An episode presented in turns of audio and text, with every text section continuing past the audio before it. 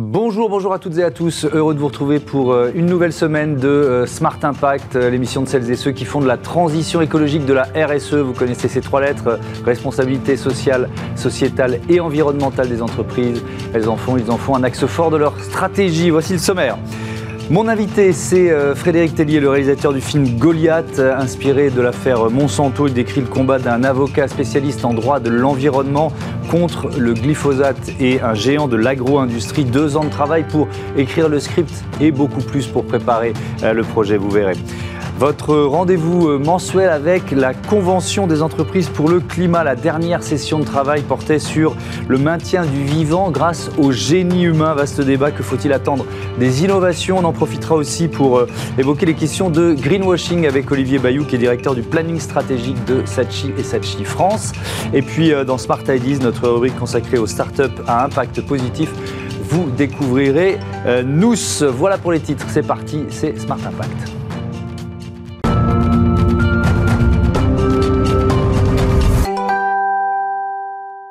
Bonjour Frédéric Tellier, heureux de vous accueillir, bienvenue. Vous êtes euh, donc le réalisateur du film euh, Goliath avec euh, Gilles Lelouch, Pierre Ninet, Emmanuel Berco, Laurent Stocker, Yannick Régnier. On ne peut pas citer tous les comédiens. Jacques Perrin, Jacques Perrin. Bien sûr, voilà, j'étais sûr que j'allais en oublier un, c'est le problème des listes.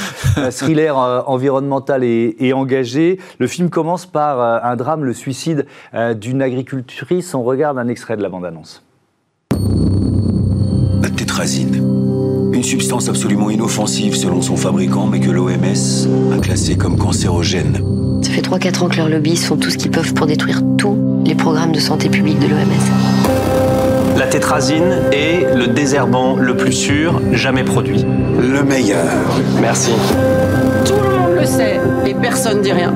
Et nous, on crève On crève, putain Cultiver sans pesticides se traduirait par la disparition de plus de 30% des volumes produits. Il faut que vous vous battiez. Notre santé est en danger, nos enfants sont en danger. Certains le savent et nous mentent. C'est en train de prendre de l'ampleur, là, j'aime pas ça. Bonjour monsieur, je peux vous appeler Patrick Alors, appelez-moi maître. On a pris connaissance de vos difficultés financières. On peut sortir de ce dossier par une transaction. Le dossier Torrent, je vais le défendre jusqu'au bout. J'admire votre détermination. Faites très attention. Gens sont perdus, Paul. Notre métier, c'est de les rassurer. J'ai peur. Je veux croire qu'il y a un autre monde possible, plus honnête et plus humain. Alors je vous pose la question. Est-ce que les bourreaux gagnent toujours face à leurs victimes? Voilà pour cet extrait de la, la bande-annonce Frédéric Tellier. Pourquoi vous avez fait ce film? C'était quoi le, le, point de départ simplement? Le point de départ, ça a été un choc euh, personnel de, de citoyen. J'ai découvert ce sujet il y a une dizaine d'années, un petit peu moins de dix ans. Euh, par des articles de presse, un livre. Voilà, ça m'a ça m'a étonné. Je m'y attendais pas. J'étais pas du tout euh, prêt à ça. Et de fil en aiguille, je me suis documenté vraiment comme un comme un citoyen normal, quoi, comme n'importe qui. Ouais. Et puis l'idée, bah, comme c'est mon métier de faire du cinéma, l'idée d'en faire un film est venue petit à petit, un peu soufflée à l'oreille par mon producteur, de pourquoi pas aligner les choses pour essayer de raconter une histoire. Quoi. Oui, je disais en, en, en, titre deux ans de travail pour écrire le script, mais en fait c'est euh, un travail de docu presque d'enquête journalistique, un travail de ouais. documentation beaucoup plus long. Ça vous a pris combien de temps? Oui, complètement. C'est un peu le temps inestimable. Ça m'a pris 5-6 ans ouais. avant d'écrire le scénario, qui m'a pris 2-3 ans à l'écriture.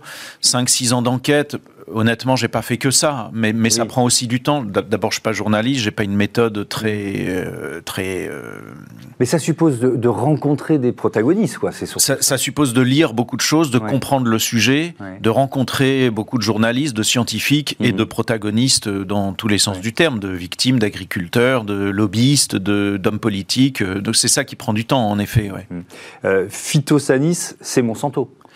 Phytosanis, c'est deux choses sont inventées dans le film le nom de la molécule, la tétrazine, ouais. et phytosanis, qui ouais. pourrait être Monsanto, mais qui pourrait aussi être Dupont, euh, de, qui pourrait être aussi Don Chemicals.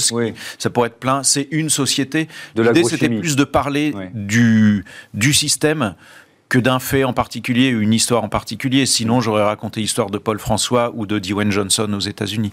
Là, je voulais plus parler de l'hallucination de l'homme qui se détruit, en particulier par les pesticides. Oui, alors ça, c'est un thème que, qui revient d'une certaine façon dans, plusieurs de, vos films, cette capacité de l'humanité à s'autodétruire.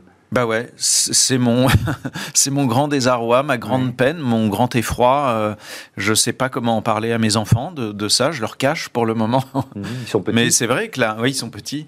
C'est vrai que l'homme est capable de choses merveilleuses et à la fois de choses euh, très inquiétantes, notamment cette capacité en permanence à se détruire, surtout pour le profit, en l'occurrence mmh. là pour le profit, quoi. Ouais. Qu'est-ce qui vous a frappé? Je lisais en préparant euh, l'émission que vous évoquez l'opacité de, de, ce milieu, quand vous avez justement essayé de rencontrer mm. les uns et les autres, cette impression comme ça d'avoir quoi un, voile, un voile opaque devant les yeux Ah oui, et puis un voile assez épais. D'abord un voile opaque parce que, comme je raconte souvent, le, milieu de l'agrochimie, il est très opaque naturellement. Moi, je ne sais pas qui est le président de Monsanto mm. ou de BASF. Je ne les connais pas, on ne les voit pas. Je ne connais pas l'organigramme. Je ne connais pas très bien le chiffre d'affaires. Mm. Moi, je le connais parce que je l'ai oui, cherché. On peut, on peut, les trouver, mais c'est vrai que voilà, a pas, on n'est pas avec une société plus établie. Mm. Et ensuite, quand moi j'ai essayé de rentrer en contact euh, avec le co-scénariste pour avoir des données, là, c'était carrément un mur. Quoi. Mm. On nous répondait pas, ça prenait des, des, des, semaines, des coups de fil, des rappelez-nous, on vous rappelle. Donc euh, oui, un, un sentiment d'absence de transparence, donc d'opacité. Est-ce que vous avez subi des pressions? Non, pas, directement, euh, pas directement. Euh, heureusement d'ailleurs, euh, malgré tout, tout ce qui est dans le film est vrai. Toutes les pressions qui sont dans le film, on me les a racontées, et d'autres bien pires que je n'ai pas mises tellement on n'y aurait pas cru. Nous, on n'en a pas eu. Je pense d'abord, on est des artistes, donc on reste un peu des troubadours. Mm. après, on a travaillé quand même assez discrètement. Euh, et puis, d'une certaine manière, on a quand même eu des bâtons dans les roues sur des autorisations de tournage qui ont sauté, etc. Bon, mm. voilà, après, non. Je vous pose la question des pressions parce que votre film, il a été euh, projeté, je crois, aux députés du Parlement européen. Et, l'un d'entre eux, euh, qu'est-ce qu'il vous a raconté après la, ah, projection? Mais comment vous êtes au courant de tout ça? J'ai un peu préparé l'interview. Ah ouais, mais c'est très récent. On a effectivement projeté à l'appel de Grenoble, puis on est parti le lendemain mm. à l'invitation du Parlement européen pour projeter devant des euros députés, des parlementaires, et un eurodéputé nous a fait une confidence euh, terrible, c'est que lui-même avait eu des pressions, euh, et notamment on lui a tiré dessus deux fois au fusil sans qu'il sache qu'il lui a tiré dessus, on lui a brûlé une partie de sa récolte, on lui a brûlé son tracteur, et si j'avais su ça, je l'aurais mis dans le film, mais ça mm. fait partie des choses, on m'aurait dit, ah, c'est un peu du cinéma. Mm. En fait, lui, c'est son quotidien. Quoi. Euh, ce qui est passionnant dans Goliath, c'est le, le déséquilibre juridique, notamment, qui donne d'ailleurs son, euh, son titre au film, évidemment. Euh, est-ce que vous diriez que ce déséquilibre, si on élargit un peu, c'est un peu l'histoire des scandales sanitaires? Parce que moi, j'ai pensé à ça aussi. Oui, c'est la disproportion d'abord des moyens, la disproportion, si même si on voulait réfléchir peut-être philosophiquement à la personne morale, qui est devenue mmh. plus forte que la personne physique, qui pourtant est ce qu'on a de plus cher. Bien sûr. On n'a pas plus chérir que nos petites personnes, que la mmh. personne physique. Et puis effectivement, c'est la disproportion des, énormes euh, boîtes et des énormes systèmes. Ça, ça, ça doit nous pousser forcément à réfléchir, bien sûr. Mais, euh, autre réflexion, euh, ces affaires, elles sortent. Vous l'avez dit, il y, a, le travail d'une journaliste, je crois que c'est Isabelle Saporta au, au, départ. Euh, il, y a eu, il y a eu des enquêtes sur ce scandale-là ou sur d'autres. Donc ça veut dire que la démocratie, elle fonctionne quand même, peut-être euh, euh, tant bien que mal, mais elle fonctionne quand même. Oui, en tous les cas, le, la, la mise à jour de l'info, elle fonctionne. Est-ce qu'après le relais est fait Moi, je reste un cinéaste, j'essaie de porter un miroir sur ce que j'ai vu mm. pour que les gens le partagent du point de vue émotionnel avec moi. Euh, mais j'ai quand même l'impression, vous parliez des grands scandales sanitaires, le mm. sang contaminé, l'amiante, l'impression qu'on réagit toujours trop tard, malheureusement. C'est mm. ça le, fond du problème, c'est euh, à quel point l'homme, dans, son acceptation de la mm. casse humaine, est capable de faire ça. Quoi il y a des procès, mais ils arrivent trop tard. Euh, vous auriez pu. Si on parlait procès Paul François, pour le coup, qui avait gagné il y a 15 ans contre Monsanto, ça a mm. duré 15 ans de procédure. Il finit par gagner, être mm. reconnu. Euh, avec 15 ans d'épuisement, il a tout perdu, donc c'est inacceptable, en fait. Vous auriez pu faire un documentaire. Euh, alors, pourquoi vous avez choisi la fiction? J'aurais pu faire un documentaire. Bon, c'est pas mon métier. Moi, je travaille plutôt sur la fiction. Par ailleurs, la fiction permet. Le, cinéma est un média très puissant sur l'émotion, puisqu'on mm. retravaille. Je suis pas dépendant du, témoignage d'une personne. Je suis, euh, je suis plutôt euh, en phase avec les acteurs pour trouver l'émotion et Mmh. faire comprendre aux gens que ça pourrait être eux. De, de- donc c'est un média beaucoup plus puissant d'une certaine manière euh, que le documentaire, puisque je j'attends pas que ça se passe. C'est moi qui recrée tout ce que j'ai vu, Ouais. je l'agglomère et je le recrée. Donc vous diriez que c'est un vecteur peut-être plus puissant pour éveiller les consciences, parce qu'il y a aussi ça, c'est un, film euh, engagé, on peut le dire. Ouais, complètement. C'est même un film militant. Ouais. J'espère pas partisan, puisqu'il y a trois points de vue dedans. donc- Mhm. Mais c'est un film militant, au moins sur la réflexion qu'on doit avoir sur notre euh, civilisation. Et c'est vrai, définitivement, que le cinéma est un média très puissant sur l'émotion, sur la, la possibilité qu'il donne aux gens de se mettre à la place d'un des personnages pour comprendre un système de l'intérieur. quoi. Allez dans les salles, on va terminer là-dessus. Merci beaucoup, merci, Merci, euh, merci d'être venu nous présenter Goliath, Frédéric Tallier. Allez voir euh, Goliath, il est encore en salle. Combien de copies encore en, en ce moment? Énormément, 600 Énormément. copies en France. 600 copies en France, Il donc euh, il est partout. Allez voir euh, Goliath. On passe au débat de Smart Impact consacré euh, à la Convention des entreprises pour le climat.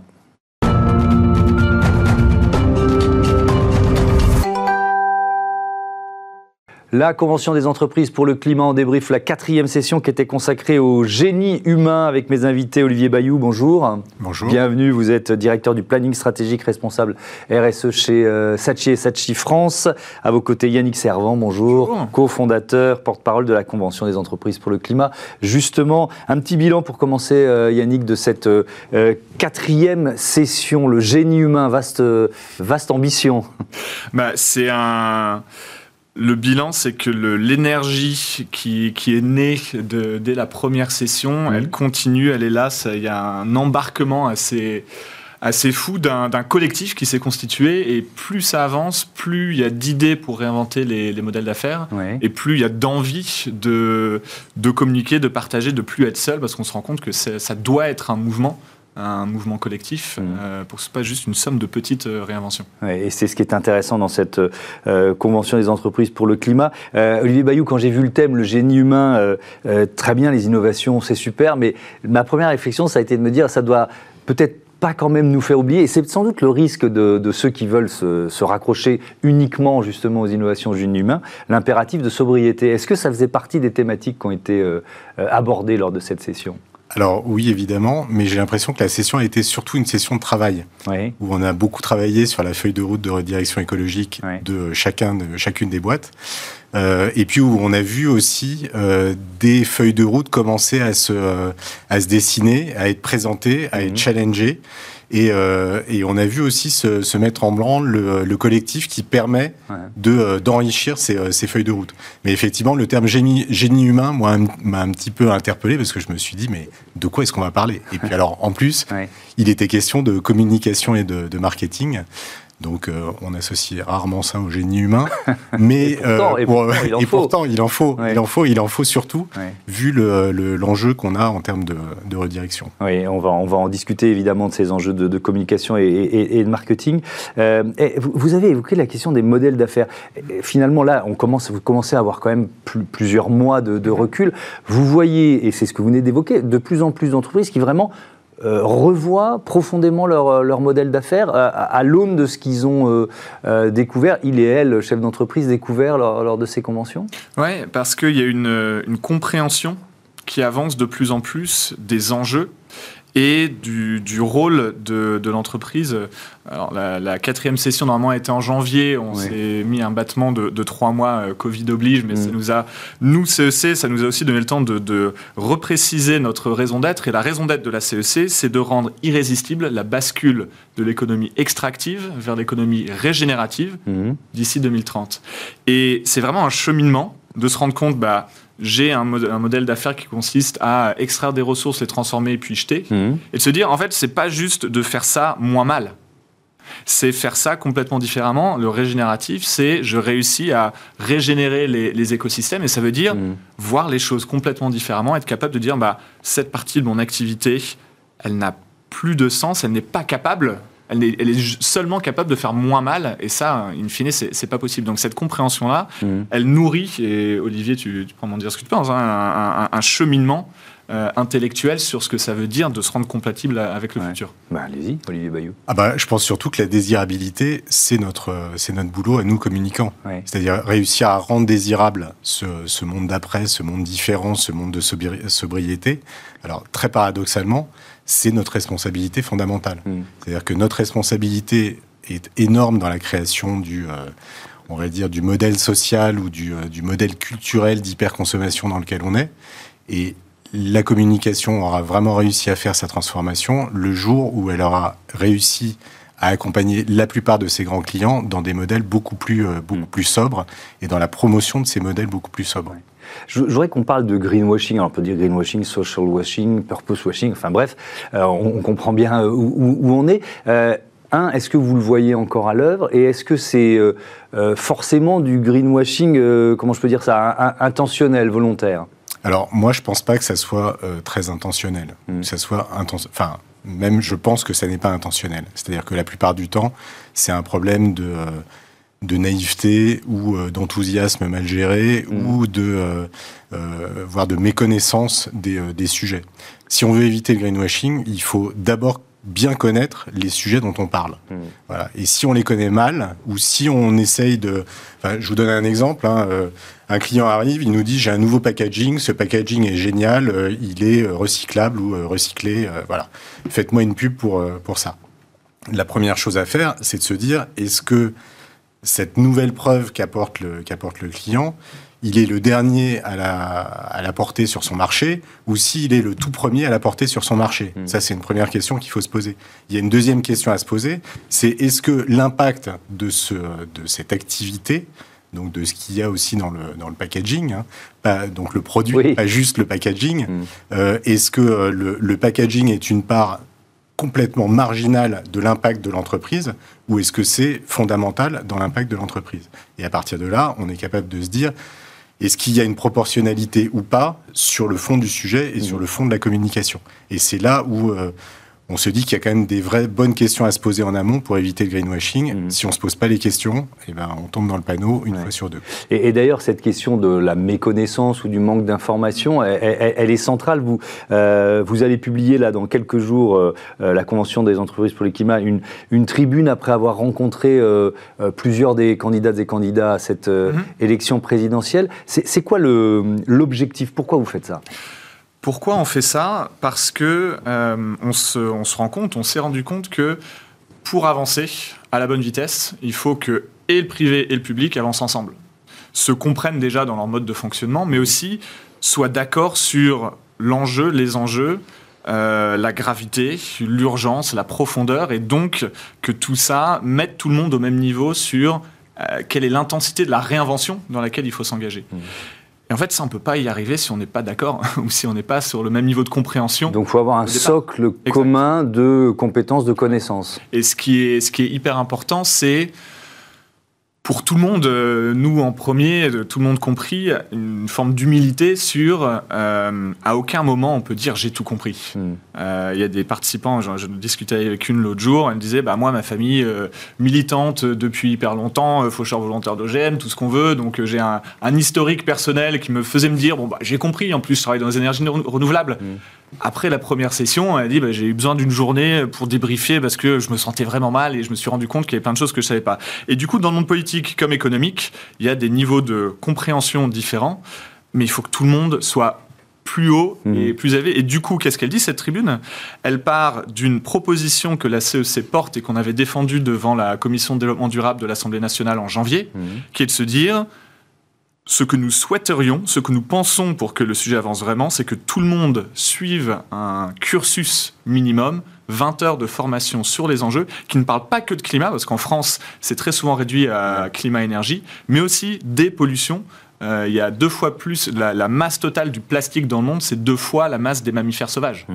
Euh, des déplétions de ressources et. Euh, et biodiversité, je biodiversité, sais pas. exact. Parce que non, mais c'est intéressant parce que la biodiversité est arrivée assez tardivement dans les, dans les débats, or elle est, elle, est majeure. on l'a évoqué jusqu'avant que l'interview démarre, mais je voudrais quand même que vous me racontiez ça. Je pose un peu la même question à tous les participants de la, la convention, cette claque climatique, et ça rejoint la question de la formation, que vous avez euh, prise lors, de la, la, toute première session. Vous l'avez ressenti aussi, Olivier Bayou? Alors, moi, je l'ai ressenti, et je l'ai ressenti parce que, euh, en fait, je crois que une des, un des paris de la CEC, euh, qui est un pari qui est réussi, parce que quand j'en parle avec tous les autres participants, ils me disent que c'est c'est la chose qui les a le plus transformés. Euh, c'est le fait d'avoir réussi à associer, et c'est un pari assez audacieux euh, quand on s'adresse à des dirigeants d'entreprise, mhm. c'est d'avoir associé la dimension rationnelle et la dimension émotionnelle. Et surtout, ne pas avoir euh, éludé la dimension émotionnelle. Et cette dimension émotionnelle, elle est essentielle dans la transformation personnelle, qui est le préalable à tout engagement mhm. durable en la matière. Le sujet euh, du climat, c'est évidemment, enfin, je ne l'ai pas découvert euh, en allant à la CEC.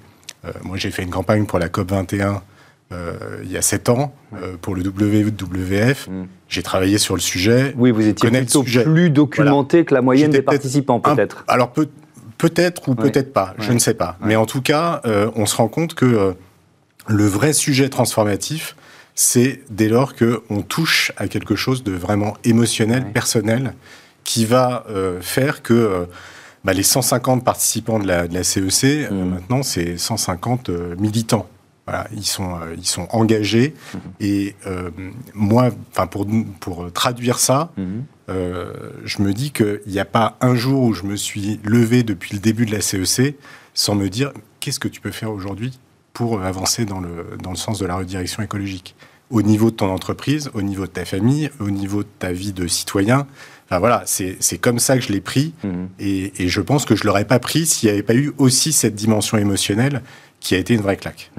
Euh, ils ont réagi comment, Yannick Servant, les, les candidates, les candidats que vous avez, euh, que vous avez euh, voilà, sondés, rencontrés? Bah, évidemment, il n'y en a aucun qui ne nie l'urgence. Oui, c'est déjà un bon point de départ. Après, quand on passe à la phase de du coup, qu'est-ce qu'on fait? Mhm.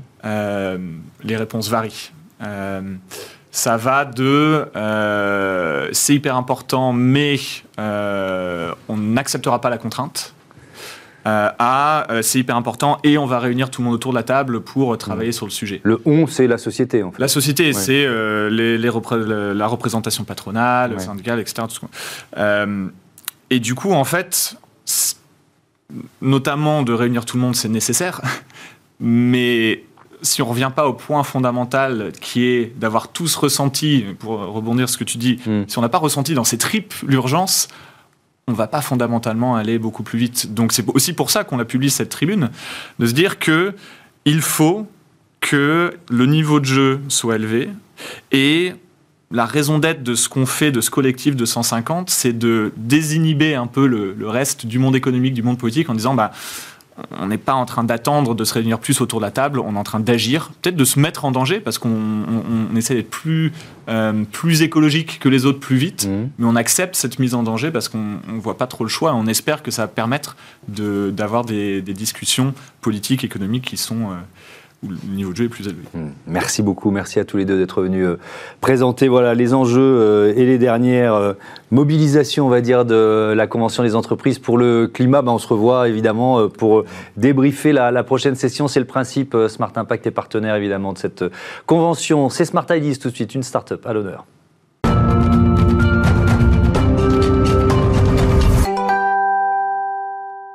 Bonjour euh, Paul Tirolois, bienvenue. Euh, vous êtes le co-fondateur de Nous créé avec Eric euh, Mangin. C'est une plateforme RSE. Ça veut dire quoi? Une plateforme RSE et puis à qui elle est destinée? Alors effectivement, on est la première euh, plateforme RSE qui est destinée à euh, mobiliser les entreprises sur des sujets de bien commun. Euh, donc on, on, propose ça aux entreprises avec deux avantages. Le premier qui est de développer la RSE. Donc on a une, un portefeuille de projets qui sont rigoureusement sélectionnés, des projets mmh. associatifs. et on a une méthodologie qui est unique qui permet de pouvoir mesurer les externalités positives liées à ces actions et donc derrière de pouvoir euh, non seulement suivre mais aussi euh, intégrer, enfin mesurer et intégrer ça dans les différents reporting RSE, les euh, communications d'entreprise. Et ensuite on a la marque employeur. On a, je crois qu'il y a une étude de Microsoft qui est sortie il n'y a pas longtemps, donc il y a 41% des, des, cadres à échelle mondiale qui envisagent de démissionner cette année. en fait, on a plein de jeunes qui sont en quête de sens dans leur vie pro, dans leur vie perso, et nous, on apporte une petite touche de solidarité à leur quotidien. Et, donc, comment ça fonctionne? Bah, c'est assez simple. C'est une plateforme SaaS qu'on met à disposition des salariés. Ils se connectent et dessus, ils peuvent voter pour des projets associatifs, faire des dons, faire du, mécénat de compétences, participer, participer, à des petits défis solidaires. Mhm. et la plateforme est super elle est, euh, elle est ludique, elle est facile à utiliser. on arrive à mobiliser quasiment 50% des équipes des entreprises euh, grâce à ça. comment vous, euh, vous choisissez les, causes, les associations? Et puis peut-être aussi comment vous les, j'allais dire valider, le terme est peut-être pas le meilleur, mais voilà, c'est hyper important parce que vous êtes un tiers de confiance pour les, pour les entreprises. Ouais, exactement, c'est exactement ça, on est un tiers de confiance. donc on a, il y a deux choses. Donc on a cette méthodologie qu'on a mise en place, mmh. et ensuite on a en interne une équipe qui est dédié à ça. Donc on n'a jamais vocation à travailler avec 3000 euh, associations, avec un nombre limité d'associations mhm. euh, qui passent dans un processus de sélection. Donc on va chercher des projets qui sont euh, de taille moyenne, avec une approche un petit peu entrepreneuriale ou en tout cas un petit peu inspirante. Donc vous êtes souvent, pardon de vous interrompre, dans, l'univers de l'économie sociale et solidaire c'est, On travaille avec des associations et des ESS, effectivement. Ça, et, et, donc voilà, sur des projets on essaie d'éviter un petit peu les projets euh, entre guillemets old school et on essaie de travailler avec des projets voilà un peu innovants avec l'approche. Euh, on a on a une bible chez nous qui est euh, qui est Lean Impact, qui est la version associative de Lean Startup, mhm. avec les méthodologies du monde des startups appliquées au monde associatif. Et après voilà, on les fait passer dans un audit sur lequel on va vérifier l'utilisation des fonds, la transparence, la capacité à remonter de l'information, etc. Et on a donc cette équipe en interne qui fait ça, et derrière un comité d'impact qui supervise tout ça, et dans lequel on a plusieurs personnes euh, qui ont des, super belles carrières dans, le monde de l'impact et de l'associatif, mhm. notamment euh, Sophia Namar, qui est fondateur d'une association qui s'appelle CHAMS, Sabine Roux Bézieux, qui est la fondatrice de la, présidente de la Fondation de la mer, pardon. Oui, qu'on a reçu ici. Euh, c'est vrai? Et Vincent Colgrave, qui est l'un des cofondateurs de Solar Impulse. Mhm. et, Maureen Sigliano, qui, qui s'occupait de la cause des réfugiés chez Western Union et qui est au board de Open Classroom, enfin le board d'impact d'Open Classroom. Et, alors, euh, c'est intéressant parce que là, j'allais vous parler de la levée d'amorçage euh, que, vous venez de réaliser, 800 000 euros. Euh, auprès de qui? Parce que ça se rejoint. C'est ceux qui, ceux qui vous accompagnent dans cette levée d'amorçage. c'est une forme d'engagement aussi. Oui, exactement. Alors, ce, qui est, ce, qui est, amusant, c'est qu'on a, on a alors j'imagine comme beaucoup de startups euh, qui lèvent avec des business angels. Nous, c'est des business angels, cette levée de fonds. Euh, on a un mix d'investisseurs professionnels qui ont mis à titre personnel mmh. et euh, d'anciens entrepreneurs qui ont monté des entreprises qui ont bien marché et qui du coup transmettent à d'autres. et ce qui est amusant, c'est que sur ces entrepreneurs-là, en fait, c'est des gens qui sont assez rapidement devenus clients, qui se projetaient pas mal dans ce qu'on leur, ce qu'on leur vendait, en tout cas ce qu'on leur, ce qu'on leur présentait. Et, et, donc on a plein de super entrepreneurs, notamment de sociétés de conseil, on en a plusieurs. On a plusieurs, plusieurs fondateurs de SN à notre capital. On a, euh, et après, dans les, dans les investisseurs institutionnels, on a par exemple Eric Bousteler, qui est l'un des, euh, qui est l'un des, euh, des partenaires de C4 Venture, mm. Bernard Liotto, qui est président de Ballerton. voilà. Donc on a plusieurs, plusieurs, plusieurs typologies d'investisseurs. Allez, 40 secondes pour terminer. C'est quoi le modèle économique? Alors, euh, on a fait le choix de la transparence. Donc, nous, on facture un abonnement aux entreprises pour accéder à la plateforme, abonnement qui est lié au nom d'utilisateur. Euh, et ça nous permet de faire une chose très simple, c'est de ne pas prendre de commission sur les dons. Donc, comme ça, on optimise l'impact parce que tout part directement aux, ESS et aux assos avec lesquels on travaille. Euh, et du coup, on peut servir aussi de point central pour tous les sujets financiers et fiscaux liés aux actions solidaires de l'entreprise. Ben voilà, c'est très clair. Merci beaucoup d'être venu nous présenter euh, euh, NOS. Bon vent à, votre plateforme euh, RSE. Voilà, c'est la fin de ce numéro de Smart Impact. Je vous dis à demain sur Bismart, la chaîne des audacieuses et des audacieux. Salut.